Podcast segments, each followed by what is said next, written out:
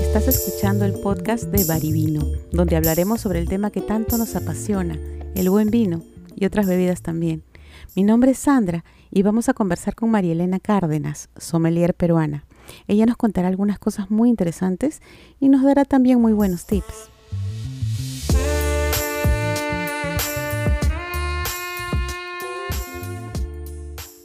María Elena, ¿cómo podemos hacer para entrenar el olfato, que es tan importante en el disfrute de los vinos?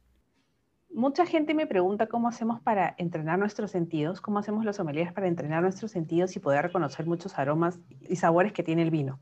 Generalmente nos vamos a asociar a los recuerdos que son más inmediatos para nosotros o lo que estamos más vinculados, ¿no? Por ejemplo, siempre digo, si en tu vida has comido una maracuyá, es poco probable que puedas reconocer el maracuyá en un, vino. Pasa lo mismo, por ejemplo, con el regaliz. Es una raíz que está en muchos vinos españoles, pero que si nosotros no lo conocemos, es difícil que detectemos. Entonces, si una nota de cata dice regaliz, nosotros no lo reconocemos porque no estamos familiarizados con eso. Entonces, ¿cómo hacemos nosotros para tener más inmediato esos recuerdos? Generalmente, olemos todo. ¿No? O sea, a mí me pasa que ya es como una costumbre que donde vaya, si voy a un mercado, bueno, ahora no tanto, ¿no? Por el virus, pero voy a un mercado, lo que sea, y siempre estoy oliendo para reconocer. La gente, por ejemplo, que cocina, es mucho más fácil reconocer un tomillo, un eneldo. Hay cosas que yo he aprendido a reconocer a raíz de, de ser sommelier, porque he tenido la necesidad de tener que ir y buscar el aroma para poder reconocerlo.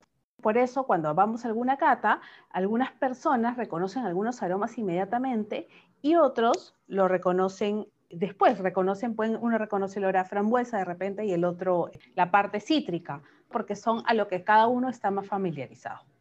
Hoy día me pasaron un enlace a unas cajas que venden con muchas botellitas de aromas que están como sintetizados. Yo tengo. Son una herramienta, ¿verdad? Es una cajota que tiene ochenta y tantos aromas, son pomitos, aceites.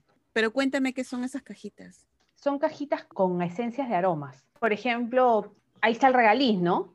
Que, o sea, tú siempre vas a encontrar que hablan de regaliz en los vinos españoles. El planilla tiene aroma regaliz, regaliz, pero nosotros no lo conocemos porque regaliz no es de acá. Es como que alguien diga, huele a chirimoya.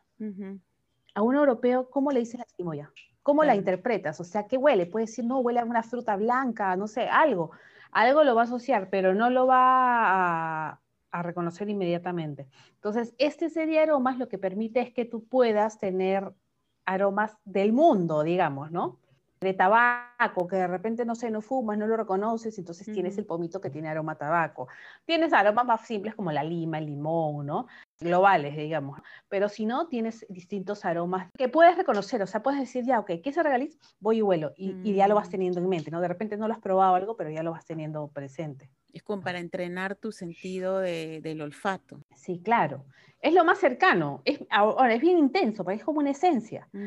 Cuando recién empecé, me pasaba que todo olía, porque una de las clases es análisis sensorial. Entonces, te traen pues, manzanilla, otro lleva menta, llevas distintas cosas y tratas de reconocer esos aromas. Ya me pasa que todo huele. O sea, yo, por ejemplo, no, no cocino mucho, ¿no? Y menos pues con eneldo, cardamomo, cosas así. Entonces, ¿cómo lo reconoces si no lo utilizas o no es frecuente? Mucha gente acá, como no hay esos set de aromas, son un poco caros, o no todo el mundo tiene, porque acá no los venden. Creo que hay alguien que los vende, pero son más chiquitos, vienen poquitos. Entonces, lo que hacen es comprarse los aromas y ponerlos en un pomito, ¿no? Entonces, canela, regaliz, algunas cositas así que puedan conseguir y los vas oliendo, ¿no? Hasta que te haces costumbre. Me pareció muy interesante. Incluso vi que había sets para los catadores de café o para los catadores de whisky o para los catadores de otras o de bebidas espirituosas como con diferentes aromas que están más asociados a ese, a ese producto.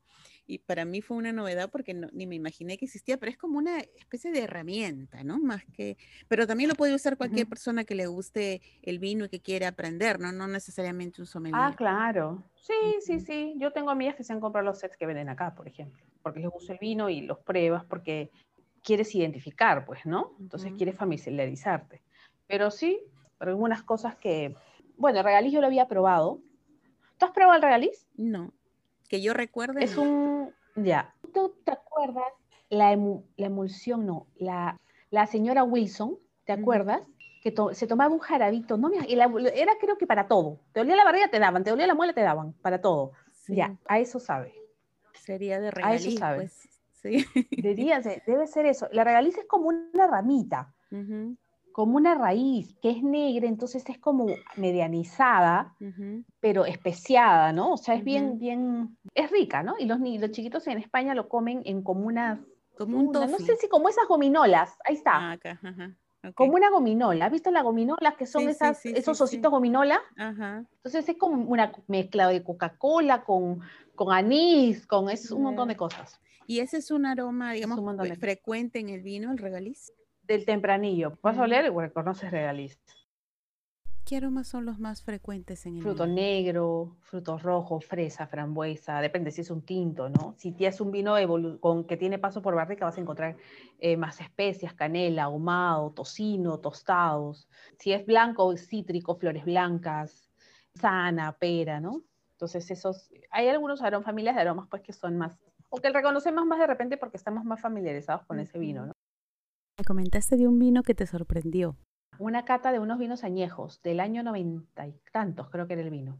Porque tienes que sacar más o menos, o sea, y el vino cuando pasa el tiempo, mm. ya deja de tener los aromas primarios de la uva, de, la fruta, de esa uva, y van, van modificándose y transformándose. Pero en este tenía el regaliz ahí, ¿ah? mm. tenían 30 años ese vino, y el regaliz ahí lo notabas. Alucinante, alucinante. Entonces al toque sí dices, ya, ¿qué cosa es? Tempranillo, ¿no? Sacamos al toque. Este podcast llega a ti gracias a Barivino, Vino con Amigos, importadora peruana de vinos italianos, como el que vamos a presentar hoy. Hoy día vamos a hablar de una cepa llamada Verdeca, que es una cepa blanca que está cultivada principalmente en Italia, en la zona de Emilia-Romagna y en Puglia, que es justamente la zona de donde tenemos los vinos de Barivino. Esta es una cepa que se caracteriza por su acidez bastante alta y tiene muchas notas vegetales, muchas notas verdes. Es una cepa que, a mi parecer, podría maridar perfectamente con un ceviche nuestro. Esa acidez elevada va a funcionar bien con este tipo de comida. Para que la gente entienda, ¿cuál sería la diferencia, por ejemplo, en tomar un vino verdeca y un vino chardonnay, siendo ambas uvas blancas. El chardonnay es una cepa mucha más frutada, tiene mucha fruta, mucha fruta blanca. También es una cepa bien que a pesar de tener una identidad, se comporta de manera diferente, es más versátil de acuerdo a la zona. En cambio, la, la verdeca es una cepa que se va a caracterizar porque lo más importante, la definición más importante es la acidez elevada, ¿no? Es una, una uva que demora mucho en madurar y esa es la razón por la que tiene este nivel de acidez. Pero la acidez es un, es un elemento muy importante en los vinos porque es lo que va a permitir que el vino se mantenga en el tiempo. Y además es el toque de frescura que un vino necesita, ¿no? Porque recordemos que en un vino tenemos que tener todos los elementos equilibrados, la fruta, el tanino si lo tiene, el amargor, la madera. Entonces esta cepa, por ejemplo, en el caso de nuestra comida, maridaría perfectamente con una comida como un ceviche que tiene mucho, mucho limón, mucha, mucha acidez, ¿no? El chardonnay, por ejemplo, si lo comemos como un ceviche, el chardonnay, el ceviche, la acidez del ceviche, el picante del ceviche va a opacar el vino, ¿no? Y recordemos que lo que se necesita entre un vino o una bebida en general y la comida es que ninguno opaque al otro, que funcionen perfectamente, que haya una sinergia entre ambos elementos. ¿Has tomado algún verdeca de vino? El verdeca cantele. ¿Cómo podríamos describir ese Me parece un vino fresco sobre todo, porque sea, la acidez va a marcar la frescura en un vino, ¿no? Y eso es lo que buscamos en un vino blanco, que sea fácil de tomar, fácil de beber, que a la temperatura correcta, porque recordemos siempre que la temperatura en el vino es importante. Para mí unos 6, 8 grados es el vino está perfecto. Y es un vino versátil porque te permite tomarlo solo, recuerdo que lo puedes tomar solo, ¿no? Sin ninguna comida, pero que a la vez podría acompañar una comida que tenga mucha grasa, ¿no? Entonces esa frescura del vino, esa acidez de ese vino y esas notas permite como que te limpie un poco el paladar. Y también para maridarlo, ¿no? Con un tareadito, con un ceviche, con un plato que tenga, con una ensalada que tenga mucho limón o hasta una ensalada que tenga alguna salsa cremosa, Sí, me parece un perfecto acompañamiento para comidas frescas y para beberlo solo. Para la playa, perfecto. En la playa, en la tarde, en la terraza, en la piscina, me parece genial. Muchas gracias, María Elena. Esperamos que este primer episodio del podcast les haya gustado. Esperamos ansiosos sus comentarios y preguntas.